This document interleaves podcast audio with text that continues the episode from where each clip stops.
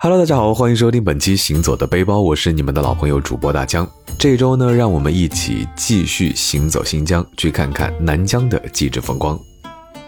有人说南疆看人文，北疆看风光，其实不尽然。确实，南疆的喀什古城让人印象深刻，但南疆也不乏让人惊艳难忘的风景，其中帕米尔高原就是首要推荐的。这次呢，我们就以喀什为起点，喀什为终点，自驾出行，看一看南疆的景色。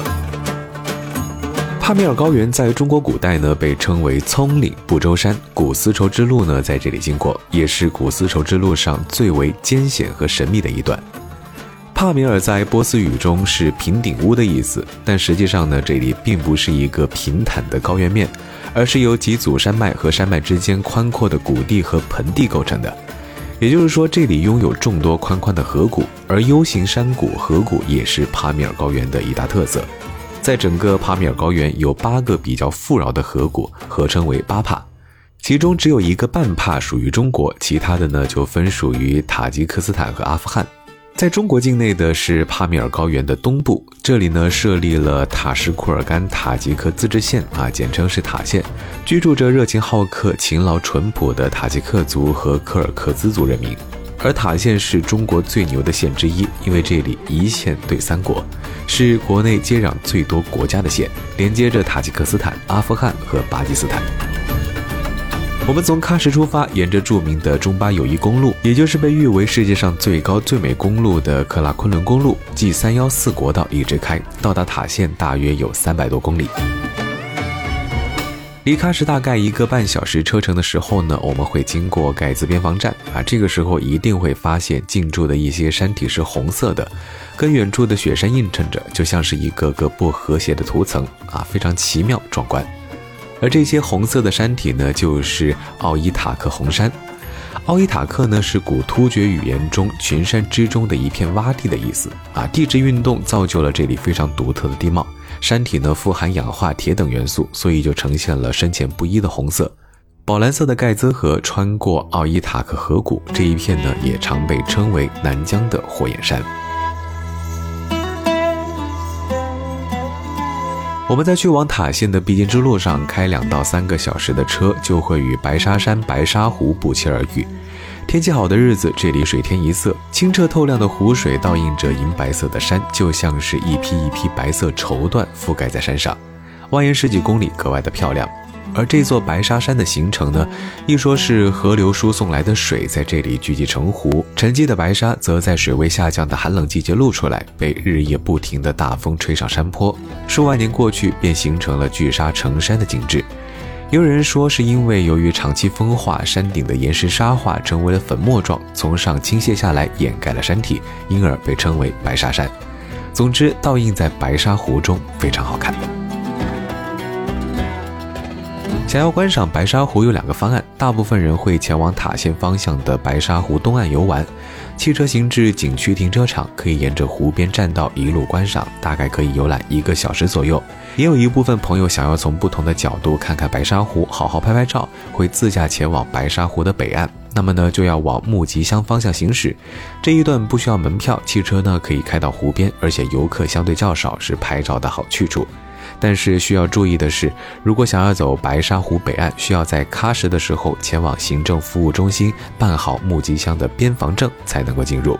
同样沿着中巴友谊公路行驶，观赏沿路的风景，很快呢就能够到达克拉库勒湖。这是世界上少有的高原湖泊，它呢就静静地躺在有着“冰山之父”美称、海拔七千五百零九米的穆什塔格峰的山脚下，还被同样海拔七千五百多米的贡格尔峰和贡格尔久别峰环抱着。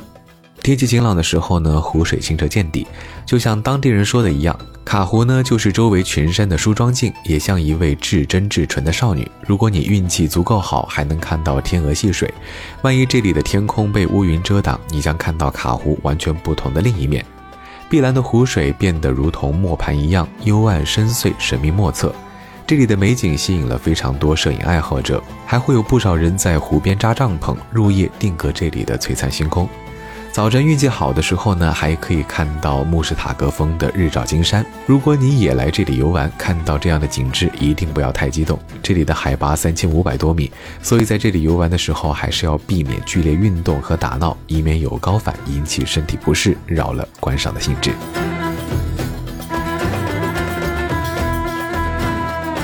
除了观雪山、看澄澈的湖泊啊，很多人还会来塔县追杏花啊。为什么说要追？因为杏花虽然生存能力强、耐旱、抗风、耐寒，帕米尔高原上几乎每一个村落都能看到，但是呢，它的花期真的非常短，大概只有一周左右，而且呢，会因为天气导致花期不确定。每年到了三月、四月，帕米尔高原的杏花盛开，因大片杏花出名的大同乡呢，也迎来了它一年当中最美的时段。无数百年杏花树竞相绽放粉白色的花朵，让人想起杜牧的那句“借问酒家何处有，牧童遥指杏花村”。而大同乡因为在帕米尔高原的腹地，对外的交通不便，与世隔绝，就如同陶渊明在《桃花源记》中描绘的那样，芳草鲜美，落英缤纷，屋舍俨然，阡陌交通，鸡犬相闻，简直呢就是世外桃源的样子。其实不光大同乡，帕米尔高原的这个时间段，塔吉克人生活的几乎每个村落都有杏花。冷峻的雪山前，苍凉的峡谷中绽放的杏花，还有杏花树下往来的村民、打闹的孩子，都是帕米尔高原上的勃勃生机。身在其中呢，真的有一种闯了谁的梦境的感觉。如果你运气够好，还碰巧赶上了塔尔乡德杏花的盛花期，那么那里长约百米的杏花大道会被挤在一起的杏花笼罩，走在其中，抬头也看不到天空，就像走在一条杏花隧道里。那个景致呢，一定会让你非常难忘。不过来帕米尔高原追杏花，除了难以捉摸的花期之外呢，沙尘也是一个不确定的因素。除了会影响航班、影响路况之外，因为空气中漂浮的浮尘会掩去杏花的光彩。空气雾蒙蒙的，也没有了阳光，拍照呢也就不那么明艳动人了，会平添几分清冷和孤寂感。所以出行的时候要看天气预报，最好能找有经验的人带路，可以少很多的遗憾。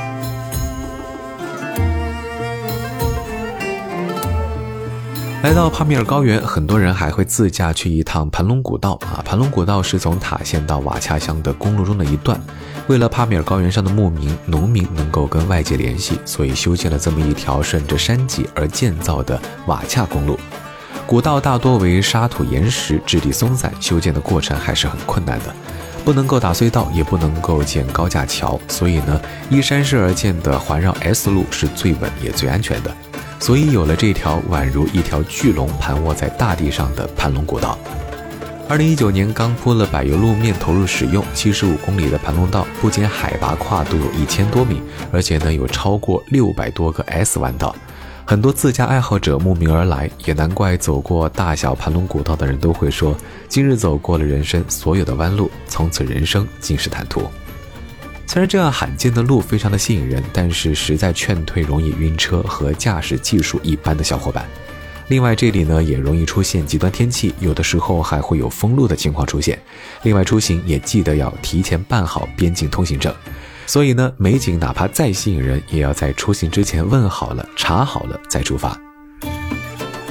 好了，本期节目到这里差不多就要告一段落了。非常感谢您收听本期《行走的背包》，我是你们的老朋友主播大江。大家可以关注我的微博“谦大江”，谦虚的谦，也可以关注我的抖音，搜索“大江浪啊浪”就能够找到了。非常欢迎你在评论区里面留言互动，我们下期节目再见喽，拜了个拜。